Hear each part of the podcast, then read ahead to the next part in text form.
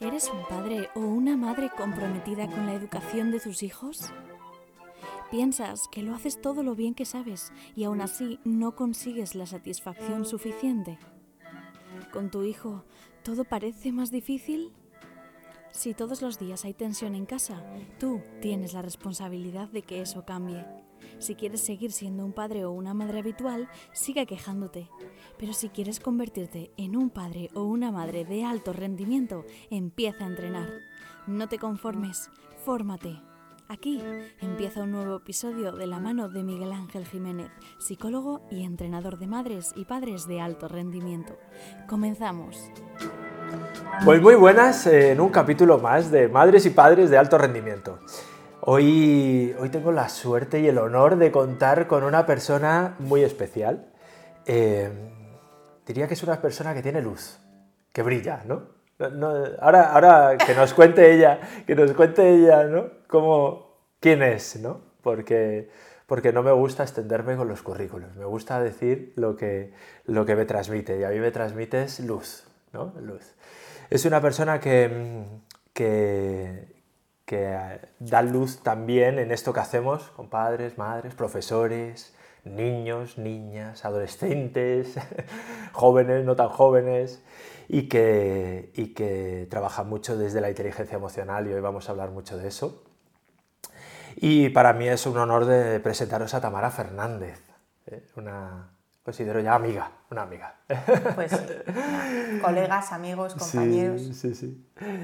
Tamara, muy buenas. Gracias por estar hoy conmigo aquí y charlando un poco sobre inteligencia emocional, sobre hijos, ¿no? Pero antes de nada, preguntarte quién es Tamara. Una pregunta que parece tan simple, tan simple que compleja. ¿eh? Bueno, antes de nada quiero darte las gracias, Miguel, por todo lo que aportas, todo lo que, lo que llevas aportándome en mi vida, tanto a nivel compañero como amigo, como todo el valor que nos estás transmitiendo a través de las redes sociales. Y gracias por invitarme a, este encuentro de conversar, que a mí conversar me encanta. Llegué hace unos años a la conclusión que es, una, que es mi pasión, conversar. Y ya te dije, cuando estábamos preparando esto, ten cuidado que las preguntas soy yo y te voy a acabar entrevistando yo. Sí, es verdad. Reconozco, reconozco que le dije que, que, iba a preguntarle varias cosas y me dijo, mm, pues yo soy de las que escucho y las preguntas las hago yo, pues tendremos un conflicto. A ver cómo lo resolvemos, no pasa nada. Vamos a encontrar el equilibrio, que es uno de los objetivos que nos planteamos, ¿no? Hablar de la importancia del equilibrio. Sí. Pues, ¿quién es Tamara? Me parece una pregunta eh, fundamental y que nos hacemos muy poco. No quién es Tamara, sino quién somos nosotros, ¿no? Y me gustaría responderte a esta pregunta eh, intentando que las personas que nos escuchan y que, o que nos estén viendo, pues eh, reflexionen sobre, sobre ello, ¿no? que al final es un poco mi objetivo cuando acompaño a personas, a niños, niñas, adolescentes, adultos. Si nos hubieran hecho esa pregunta antes, ¿qué hubiera ocurrido? Si nos hubieran preguntado quién eres, si yo me pregunto quién soy, y ese es uno de los objetivos por los que yo voy sobre todo a los coles o, a los espacios donde interactúan personas, porque si comenzamos sabiendo quién somos nosotros, qué, diferente sería todo, ¿no? Pues Tamara eh, es una mujer que está, por una parte, descubriendo ¿no? quién es, eh, un poco intentando rememorar a aquella niña que tenía una esencia que por la educación o por la sociedad se fue perdiendo un poco porque se quiso adaptar a, lo que un poco se adaptó y un poco no se adaptó. Y por otro lado, me estoy construyendo también. Entonces, por una parte es algo de descubrimiento, por otra parte de construcción. Eh, eh, tuve la suerte, el privilegio de acompañar durante muchísimos años a personas en, en, desarrollo pasándolo muy mal, con muchísimo malestar, sobre todo mujeres, de las que he aprendido muchísimo con sus hijos y sus hijas, y, em, y mis propios sufrimientos, ¿no? porque también es cierto que aprendemos también de los sufrimientos y he pasado mucho miedo, he sufrido mucho también con mis propias experiencias como hija, como amiga, como estudiante, que no, que no me adaptaba muy bien al sistema de, de aquellos tiempos que es muy parecido al de ahora, ¿no? Como madre después. Mm.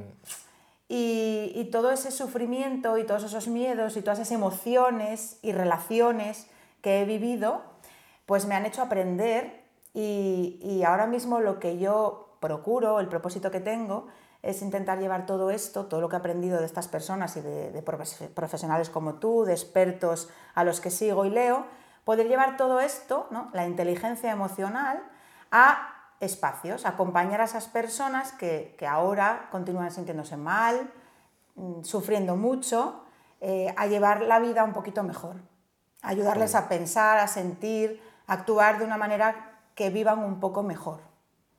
Madre, así dicho parece hasta, hasta fácil, pero, la realidad, pero la realidad... es un proceso largo y, duro. Es, un proceso muy largo, muy duro. ¿no? Y fíjate, hay una cosa que has dicho que me encanta, que es, em, eh, has puesto, digamos, eh, has unido tu parte ¿no? de tu infancia, el desarrollo de tu vida, y, lo que ahora tienes que construir, ¿no? Porque yo creo que eso es dinámico y estamos siempre en eso, ¿no? Y una madre y un padre de alto rendimiento tiene que deconstruir y construir cosas constantemente. Constantemente. Claro. Y un poco reflexionar sobre cómo ha sido la educación que a ti te han, eh, vamos a decir, regalado. Me gustan las palabras, yo les doy muchísima importancia, ¿no? Entonces, eh, la educación que te han regalado, que han hecho lo que han podido con lo que tenían en aquel momento, que mm. muchísimas cosas han sido positivas y nos han traído donde estamos y otras tantas nos, han hecho daño. Mm.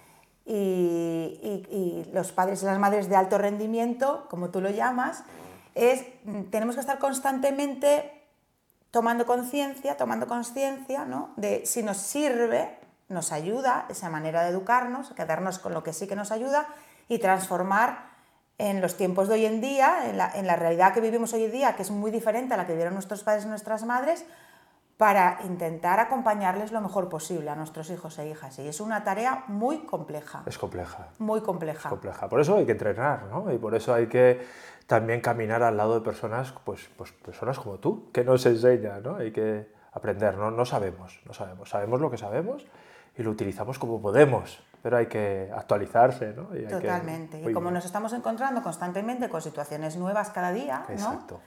Hay algunas que más o menos ya sabemos eh, ir encauzando, pero hay otras que no. Como decíais, Rebe y tú, que me encantó el podcast, eh, que es, una crisis y un conflicto constante mm. y que tenemos que ir eh, enfocando. Claro, sí, sí, cada día, ¿no? Jolín. Dices que tu propósito es integrar y desarrollar la inteligencia emocional ¿no? en los espacios en los que convive gente, en los que hay mm. gente. Mm. ¿Por qué eh, es tan importante la inteligencia emocional? Mira, porque yo me di cuenta, después de, las propias experiencias vitales mías y también como, madre y acompañando a mujeres saliendo de situaciones muy complicadas en la vida, que la mayoría de las preocupaciones y los malestares que tenemos siempre están relacionados con aquello que sentimos, o sea, con las emociones que tenemos y con las relaciones, con la forma que tenemos de relacionarnos. Entonces, cuando yo pude profundizar un poquito más en la inteligencia emocional, que tiene cinco pilares fundamentales, que son el autoconocimiento, la regulación de las emociones, la motivación, la empatía y las habilidades sociales. ¿no? Todo esto, para mí, es que engloba todos estos malestares y todas las preocupaciones y sufrimientos que solemos tener en el día a día. Si todo esto lo aprendemos desde que somos niños y niñas, y lo integramos desde que somos pequeños, empezando por las familias, por eso es tan fundamental abordar todas estas cuestiones o, estas iniciativas que tú tienes que, puede ofrecer eh, reflexión a padres y madres, eh, pienso que muchos de los malestares que tenemos las personas adultas eh, se verían disminuidos. Si hubiéramos aprendido a conocernos mejor, a saber lo que queremos, así eso que siento, cómo lo estoy enfocando, me está ayudando a, afrontarlo bien o mal, eh, cómo entiendo o interpreto lo que me dicen otras personas, cómo me relaciono con esas personas. Pienso que hay ciertas cosas que si hubiésemos aprendido y vamos aprendiendo a medida que crecemos, nos facilitan muchísimo eh, la vida. La vida. El darnos cuenta. Darnos cuenta, ¿no? Eso es eh, un poco el trabajo del mindfulness, ¿no? Ahora se escucha tanto, pero es un, viene a ser el darte cuenta de qué piensas, qué sientes, ¿no? Es lo que estás... Darte cuenta para empezar a, a introducir Claro. cambios, ¿no? Porque, porque muchas personas nos damos cuenta de que vamos en modo reactivo, Hmm. en modo programación Sí, sí, automático, ¿no? automático, Sí, sí.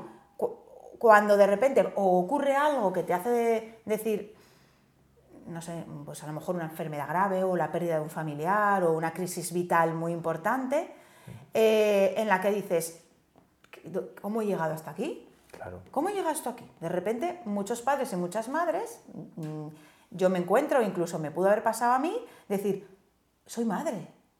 Ya. No sé si te, tú te pasa mucho, ¿no? Que, te, Sí, ¿no? que dices, he sido madre y he sido madre y, y ¿cómo es que he sido madre? ¿No? Porque ya. el otro día, eh, habla- escuchando el podcast tuyo y de Rebeca, ¿no? Que hablabais de, de ah, diseñar y crear una marca familia desde que somos, claro, decíais, sería fundamental antes, Antes. ¿no? Claro. Qué importante. Definir el recipiente donde va a albergarse, que tú ya lo tienes, porque ya lo tienes, una persona ya lo tiene.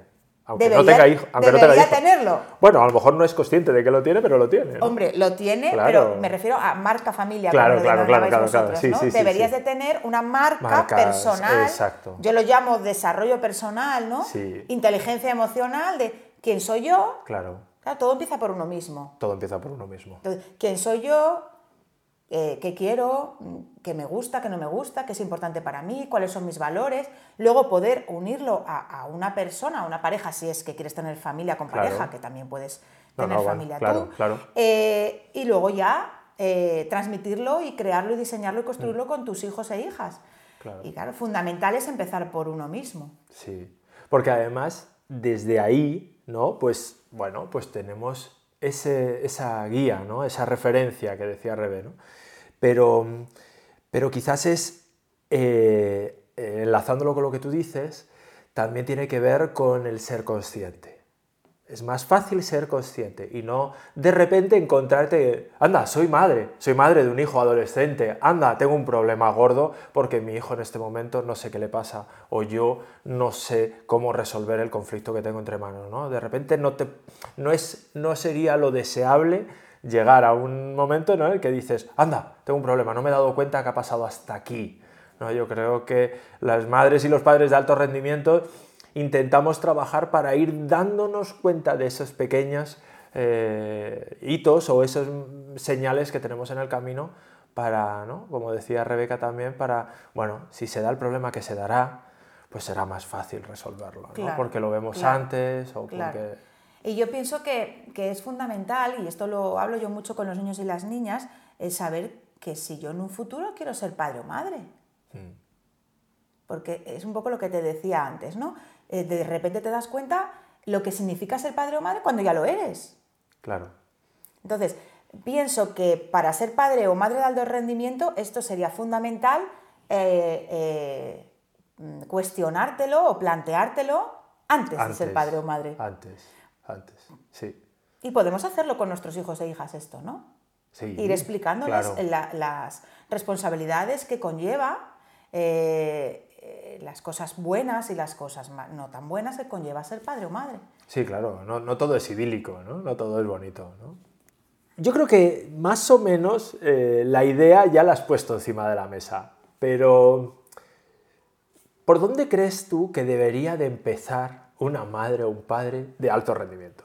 ¿Por dónde? ¿Por dónde? Pues, pues por darse cuenta. Por darse cuenta. por tomar conciencia de dónde está, eh, qué está ocurriendo, qué situación está viviendo, cómo es eh, ella como madre o él como padre, eh, si está siendo coherente con lo que dice que quiere ser y lo que está haciendo, mm, en darse cuenta qué siente, bajo qué emociones está relacionando con sus hijos e hijas, o primero con qué emociones está relacionando consigo mismo o consigo misma.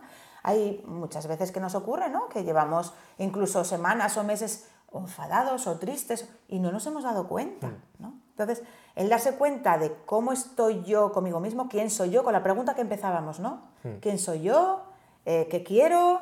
Eh, ¿Cómo soy como madre? ¿Cómo soy como padre? ¿Qué es importante para mí? ¿Qué está ocurriendo? Y luego ya, más adelante, ver dónde voy a ir. Pero comenzando por, por darme cuenta. Seguramente Sí. que todos los padres y madres o profesionales que nos escuchan, ese punto ya, si no, no estaban aquí, Sí. ya son de medio alto rendimiento. Ya de medio alto rendimiento, qué bueno, eh, qué bueno. Oye, pues mira, a lo mejor hay que de- decirlo todo, ¿no? Padres y madres y profesionales y no, profesores de medio y alto rendimiento. sí, sí. Qué bueno. Eh, creo que, y estoy contigo, que es muy importante atender a lo que sentimos, a las emociones. ¿no? Creo que cada vez le estamos dando más peso a eso y en la educación es, es muy importante. ¿no? Y, y no solo lo que sentimos nosotros, sino lo que sienten nuestros hijos. Eso es eh, igual de, necesario, ¿no? darnos cuenta de una cosa, de lo, de lo nuestro como lo de ellos. ¿no? Eh, ¿Qué crees tú que pasaría si eh, se entrenara más esto o qué crees tú que mejora si una madre o un padre atiende tanto a lo que siente él o ella como lo que sienten sus hijos? Todo lo que hacemos está siempre influenciado por lo que sentimos.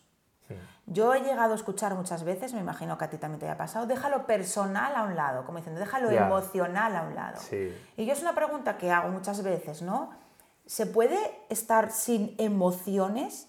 Antiguamente eh, se- las emociones se, se evitaban, se, se pretendían invisibilizar. Es que no es posible hacer nada sin una emoción. Es más, la emoción es la que me impulsa a hacer ciertas cosas. Entonces, es fundamental y prioritario tener en cuenta las emociones y aprender a regularlas. Sin eso, lo demás va, es un barco a la deriva. Esto lo hablamos mucho con, con los profesores en los coles y con las profesoras. ¿no? Eh, hay, que, hay que incluir y tener en cuenta la emoción que sienten, con qué emoción tiene este niño, esta niña o el clima emocional de la clase. ¿no? Sin eso, lo demás es como poner piezas en un rompecabezas sin base. Pienso que lo cambia todo.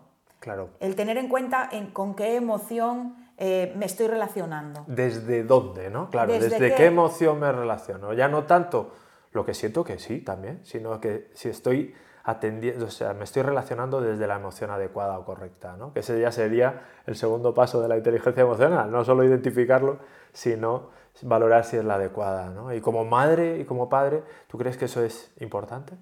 Claro, importantísimo. El, el- identificar tus propias emociones eh, para ver cómo te estás relacionando. Es que va tan unido las Sí. emociones. O sea, eh, los padres y las madres somos personas en relación con nuestros hijos, constantemente en relación. Feedback tanto para un lado para otro. Si tú no eres consciente de cuál es la emoción que tú sientes o desde qué emoción, hay veces que mm, épocas en la vida en la que si no nos damos cuenta que estamos relacionándonos con nuestros hijos bajo el miedo, el miedo es, es tremendo cómo puede llegar a afectar una relación familiar, ¿no? Cómo puede llegar a afectar eh, la educación en una familia, ¿no? ¿Qué ejemplo estás pensando? ¿En qué, situación?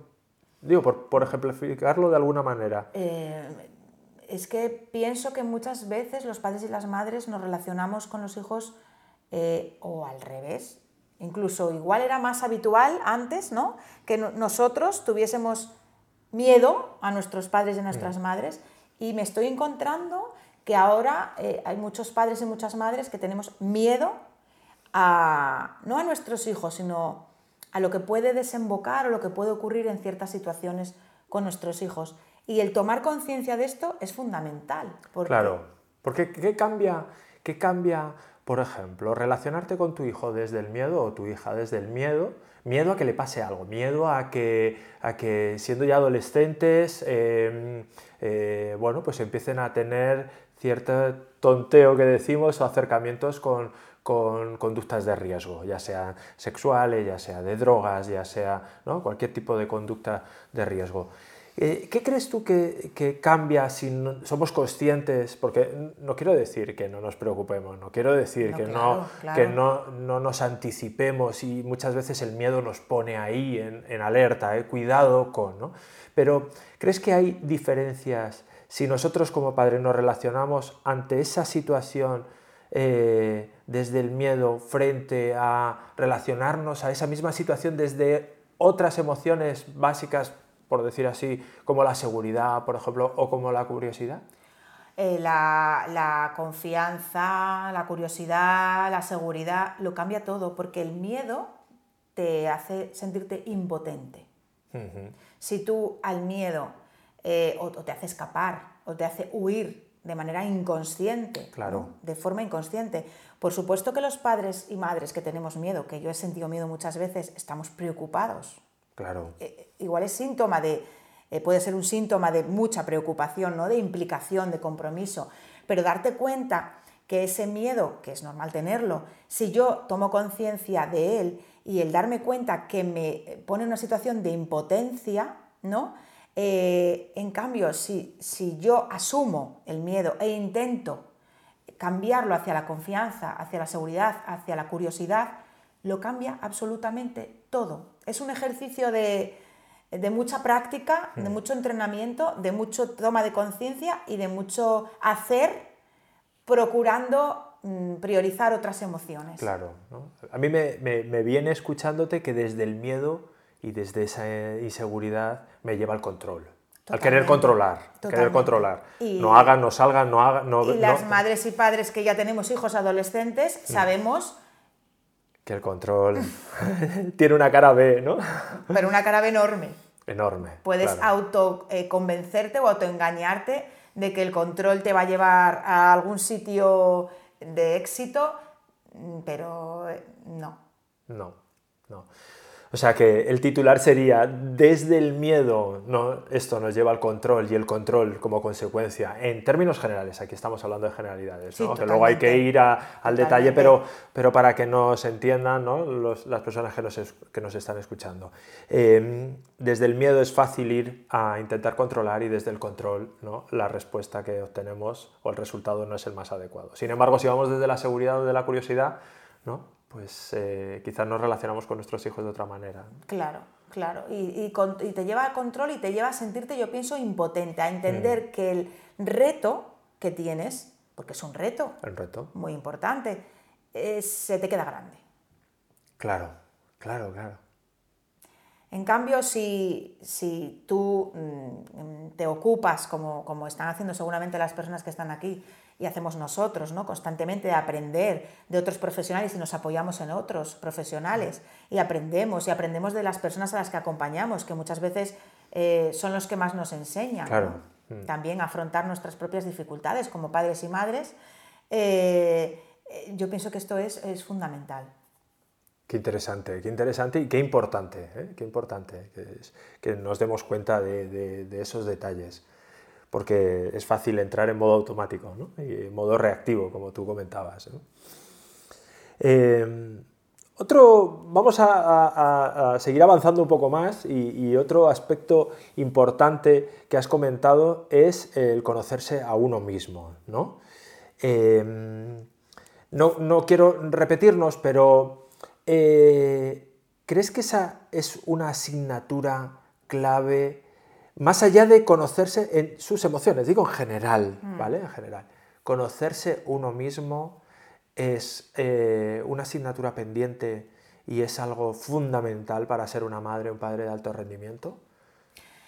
Yo pienso que conocerse a una misma, uno mismo es fundamental para ser un padre de, o madre de alto rendimiento y, para ser persona, mm. para saber quién soy, qué hago aquí, qué quiero, cómo quiero vivir, o sea, pienso que es una asignatura, la asignatura. ¿Para qué nos sirve saber, que es importante, no estoy diciendo que no lo sea, eh, la geografía del mundo o saber muchos idiomas o tocar instrumentos, eh, si yo no sé eh, quién soy, cómo soy, qué quiero, qué es importante para mí, em, qué, huella quiero dejar a las demás personas con las que me relaciono? Mm, sin conocerme bien, es, muy difícil que yo me valore, que me acepte, que acepte aquello que no me gusta tanto de mí, eh, que pueda mejorar cosas las que puedo mejorar o, que, me pueda llegar a querer. Y la autoestima es fundamental para todo. Para, para ser alumna, para ser madre, para ser padre, para ser amigo, para, ser una buena profesional. Sea, conocerme va antes y es previo a quererme y quererme es fundamental para cualquier cosa que pueda hacer. Para, y para querer a mis hijos, primero me tengo que querer a mí misma. Claro, de lo individual a lo colectivo, ¿no? Parece que, que vamos a lo colectivo, pues somos madres, somos padres, ¿no? Y nos olvidamos un poquito de nosotros. Y qué importante es del autocuidado también, ¿no? Claro, porque somos modelos. Sí. Y hablabas, Rebeca, y tú también, ¿no? Una cosa es lo que digo y otra cosa es lo que hago. Y si, si, si, si mis hijos y mis hijas están viendo que yo no sé eh, quién soy, ni lo que quiero, ni qué me gusta, si no me gusta, si tengo hobbies, si no tengo hobbies, si por qué me intereso, eh, en qué tengo curiosidad.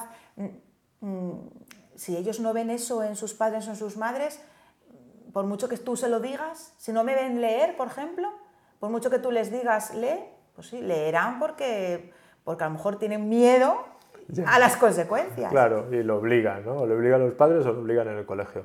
Pero es verdad que, que, somos referente en todo, ¿no? Somos modelo en todo, ¿no? Y para eso, y es importante también cuidarnos nosotros y saber, ¿no? Saber y respetarnos nosotros para, para enseñarles a ellos que también se respeten, ¿no? Claro. Muy bien.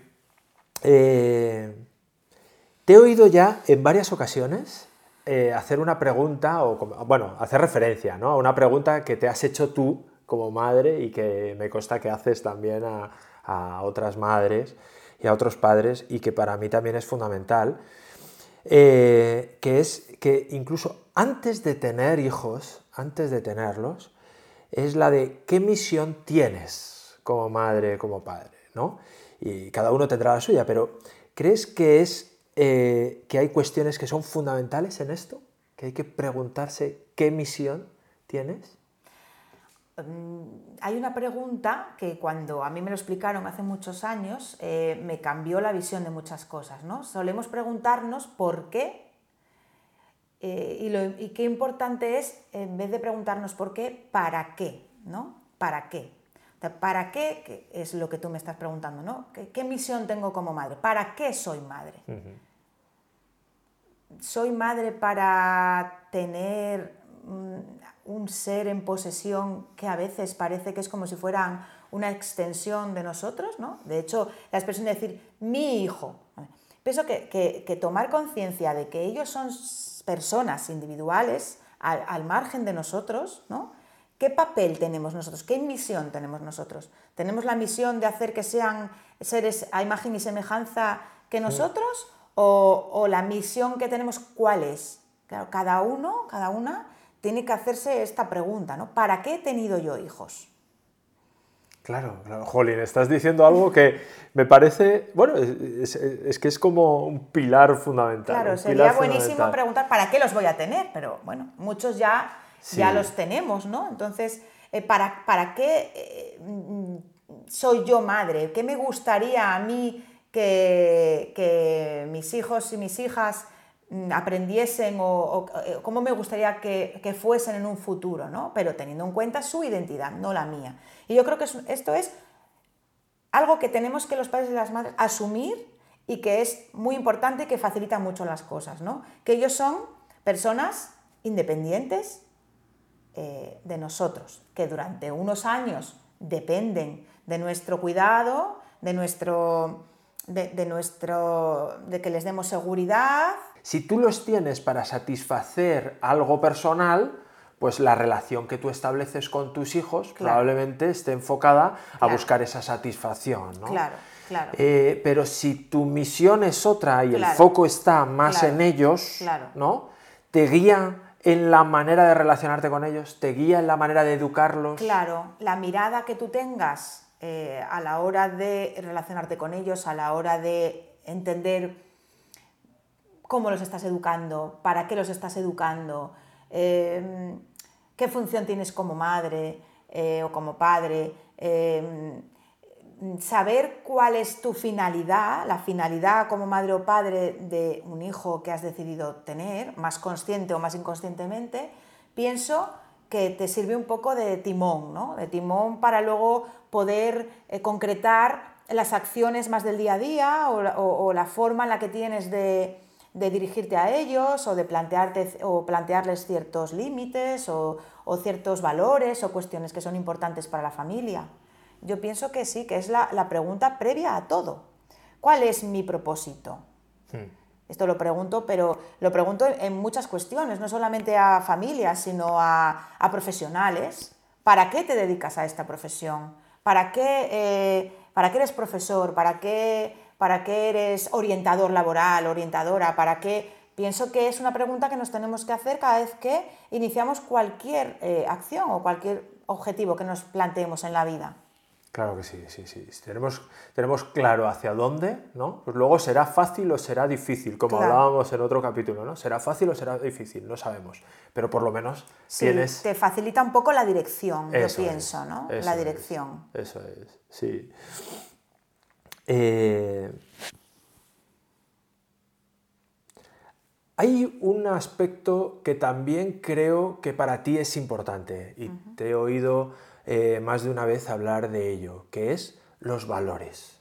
¿Cómo unes, no? ¿Cómo unes? ¿Qué significa para ti los valores? ¿Y cómo lo unes a la inteligencia emocional y lo que estamos hablando? ¿Cómo lo unes al reto de ser madre o padre? ¿no? ¿Qué papel juegan los valores en todo esto?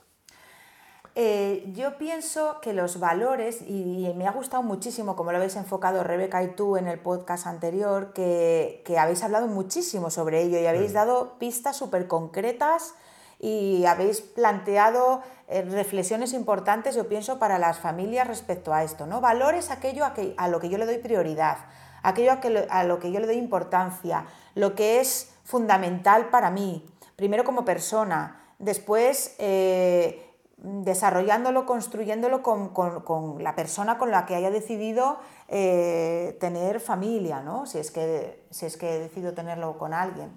Eh, y, luego, pues, plantearte cómo transmitirle esos valores eh, a tus hijos y a tus hijas.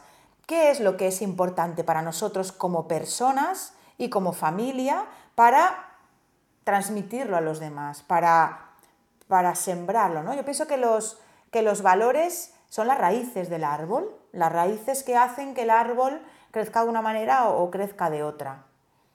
Sobre el que sustenta todo, ¿no? Sobre el que, el, que, parte. El que sustenta eh, la, dirección que luego voy a llevar, ¿no? El propósito que yo voy... Para, para tener clara mi misión, también tengo que tener claros mis valores. Hmm.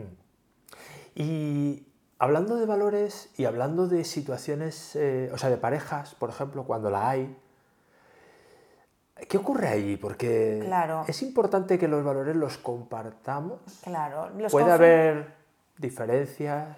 La mayor parte de los conflictos que tenemos eh, las personas en general, ¿no? tanto en ambientes laborales como profesionales, como en casa, como familiares, familiares todavía mucho más, es cuando existe conflicto de valores. ¿no? Tú sí te paras a pensar cuál es con una persona con la que no, de esta persona que dices tú, no, o sea, es que la miro y no.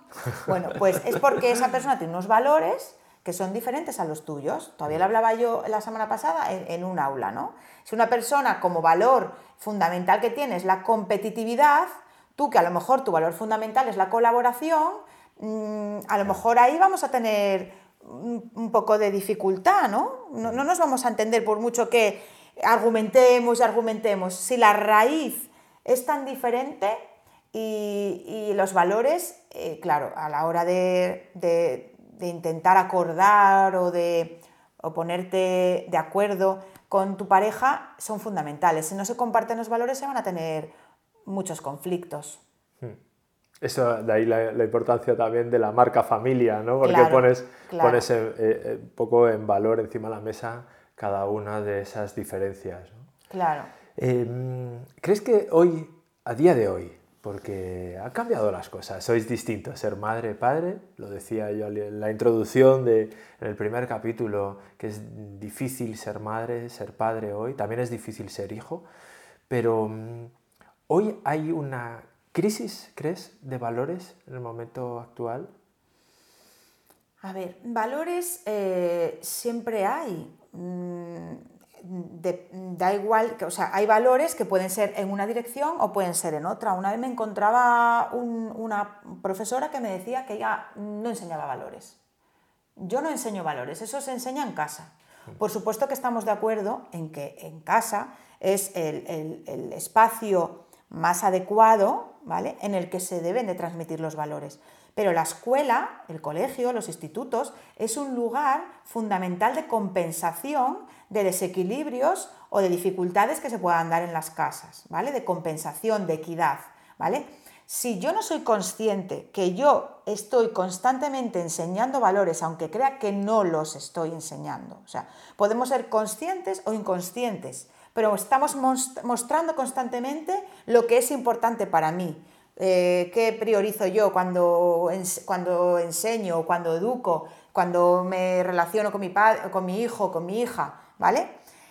Crisis de valores, me, me imagino que me preguntas crisis de valores eh, humanos o de colaboración o de...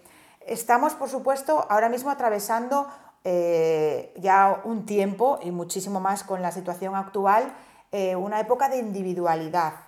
Estamos cada vez más en lo individual y eso a veces entra en conflicto con los valores de la humanidad o de la colaboración o de... Pienso que han cambiado muchas cosas, pero a mí me gusta ser positiva y me gusta pensar que hay muchas cosas que, van a mejor. Ahora mismo em, hay muchísimos profesionales, muchísimas personas más ocupadas en, desarrollarse, en acompañar más y mejor, Sí que puede que estemos pasando un momento de dificultad en cuanto a la salud mental, en cuanto a... Mm, al equilibrio vital, estamos en un momento de malestar importante. Por eso todavía nosotros tenemos que poner muchísimo más hincapié, muchísimo más énfasis en transmitir estas cosas, en transmitir la importancia de valores de humanidad, de colaboración, de, aceptación, de admiración a la diversidad, del valor de los valores que para mí es el amor. Yo pienso que el valor de los valores es el amor. Y yo lo digo muchas veces cuando voy a, los espacios, ¿no? Digo, yo vengo aquí con amor y no y, muchos niños y muchas niñas se ríen. Digo, no estoy hablando de amor de pareja, estoy hablando de amor a lo que hago. Estoy hablando de tener una mirada apreciativa a la persona que tengo enfrente y eso pienso que es fundamental. Y eso no lo puedes hacer hasta que tú no tienes una mirada apreciativa hacia ti. Hacia ti, ¿no? como comentabas antes. Hacia ti misma. Entonces, mm, crisis de valores, bueno, puede ser que tengamos ahora mismo un poco de crisis de valores porque te estamos tendiendo un poco más hacia la individualidad. Por eso hace mucha más falta que, hagamos hincapié en todas estas cuestiones. La inteligencia emocional, en la empatía, ¿no? en el trabajar desde casa. Pero tú que, te dedicas a ello, eh, a trabajar con las familias, pero también con los profesores, ¿no? porque son, eh, y en otras organizaciones también, ¿no? digamos que tú eh, participas o llevas la inteligencia emocional a todas las etapas del desarrollo del ser humano, visto así, ¿no? desde que son pequeños en el cole, en casa, y luego cuando son más mayores ya institutos, incluso en, ámbitos laborales. En ámbitos laborales, con personas eh, que trabajan y que desempeñan una labor y tienen que relacionarse desde sus emociones también, ¿no? Claro, porque la inteligencia emocional no entiende de sitios, de ubicaciones, entiende de personas y de relaciones. Ni de edades, ni, de, edades. Hay personas que descubren que llevan en modo programación automática cuando tienen 65 años, 70 años, nunca es tarde. Claro. Hombre, lo ideal, por eso a mí me gusta ir a los centros educativos, lo ideal es cuanto antes mejor, cuanto antes lo integremos mejor, pero nunca es tarde, nunca es tarde. Claro. Hay otra cosa que para mí creo que es fundamental también en esto y que debemos, debemos eh, por lo menos hacer referencia, ¿no? Y tú que estás tan cerca de los docentes, ¿vale? De los ámbitos académicos, de los profesores, de las profesoras. Creo que es importante la colaboración. Total. Eh, padres, madres, profesores, ¿no? Eh, docentes, igual que hay otros profesionales o, otras personas que trabajan eh, eh, con nuestros hijos, ya sea lo deportivo, lo artístico, ¿no? otras personas que pasan tiempo con nuestros hijos y que también son importantes en la educación. Pero bueno, Es que por todo- número de horas, todos. Todos, Todos educamos. Claro. Todos. Pero por número de horas, eh, digamos que los que más tiempo pasan con nuestros hijos, aparte de nosotros, pues son, son los profesores. ¿no? ¿Qué dirías tú, qué sensación te transmite cuando trabajas con ellos? ¿no? Eh, tanto el papel de los profesores que tienen en esto, que estamos hablando de la inteligencia emocional, como la relación que tienen los profesores con los padres. A mí hay una cosa que me gusta mucho poner el foco, ¿no? Y es que las personas a veces tendemos a juzgar, ¿vale? Lo que está bien, lo que está mal, eh, que, que mi opinión es la buena y que eh, la opinión de los demás es la mala, ¿no? Tendemos a juzgar. Por lo tanto, a veces tendemos a pensar que lo que yo hago es lo que está bien y lo que hacen los demás eh, no está tan bien. ¿Esto por qué lo explico? Porque muchas veces tendemos a culpar, ¿vale? A los demás de cuan- cuando algo no va bien, ¿vale? Me reúno con los profesores, es que las familias, me reúno con las familias, es que los profesores, me reúno con los alumnos, es que los profesores y las familias. Entonces, siempre mi propósito y mi objetivo en todos los espacios que comparto con personas es vamos a darnos cuenta que yo interpreto la realidad bajo mi punto de vista, que lo hago con la mejor de las intenciones, pero el que está enfrente también. Muchas veces me confundo. Darme cuenta y ver que, que yo puedo mejorar es fundamental para entender que el otro también puede que se confunda. Partir de esta base me ayuda a colaborar mejor, a acercarme desde un punto de vista de, de cooperación, ¿vale? Esto lo cambia todo. Es que para mí esto lo cambia todo. El ir a hablar en algunos centros en los que tengo la suerte y el privilegio de poder hablar con, con- tanto con profesorado como alumnado como familia, siempre hago lo mismo. Al profesorado eh, vamos a ponernos, vamos a empatizar, ¿vale? Vamos, en vez de centrarme, poner el foco en lo que están haciendo mal, Mal. que seguramente que hay muchas cosas que podemos mejorar, tanto cuando somos profesores como cuando somos, porque la primera que, que puedo mejorar soy yo siempre, o sea, cuando estoy con los niños y las niñas en el aula, hay muchísimas cosas que puedo hacer mejor. Cuando estoy en mi casa como madre, hay muchas cosas que puedo hacer mejor. Pero en vez de poner el foco en eso, que también, vamos a ver cuando, cuando nos vamos a relacionar y, que, y qué tan importante es que entre todos saquemos adelante a personas que están en desarrollo, que son menores de edad. Claro. Vamos a ver cómo podemos entre todos eh, buscar la manera de sacar lo mejor de ese niño o esa niña. Me parece fundamental. Fundamental. El, el valor de la cooperación, pero de la cooperación en la sociedad en general, ¿no? Porque al final todos educamos, no solamente los profesores. A mí me gusta mucho decir también, ¿pueden venir las o los monitores del comedor? ¿Pueden venir también las personas que me, eh, van en el autobús? Incluso el- el- la persona que conduce enseña también valores, habilidades sociales. Mm, Todos somos importantes. Sí, nuestros hijos pasan tiempo con todos, más, menos, pasan con, con- con todos ellos, ¿no? Y al final todos deberían de ser, o son referentes, y deberían de ser referentes, que todos pensáramos, no igual, porque oye cada uno, pero sí que es verdad que tuviéramos en cuenta todas estas cosas. ¿no? que cualquier interacción que tengamos con un menor o una menor de edad es muy importante. Yo eh, les pregunto a veces a padres y a madres o a profesores, ¿cuál fue la mejor o la peor experiencia que tuviste cuando fuiste niño, cuando fuiste niña? Y somos capaces de, de contar episodios de un día, de una tarde, de un que me marcó muchísimo, ¿no? Un profesor o mi madre que un día me dijo esto o mi padre que, que es importantísimo lo que hacemos y lo que decimos. Y si me equivoco, porque me equivoco, pues a lo mejor después, de- oye, esto que hice antes o esto que te dije antes, discúlpame, mm, fue debido a que estaba enfadada o, o que estaba triste o que... ¿Vale? Porque, no, porque cometemos muchas veces eh, acciones que a lo mejor no son muy adecuadas o muy sanas o muy equilibradas para nuestros hijos o nuestras hijas, pero se puede luego solventar, ¿vale? Claro. Hasta aquí la primera parte de la entrevista con Tamara Fernández, en la que ha compartido con nosotros muchos de los principios de la inteligencia emocional y su importancia tanto para nosotros, los adultos, como en la educación de nuestros hijos e hijas si queremos convertirnos en esas madres y padres de alto rendimiento.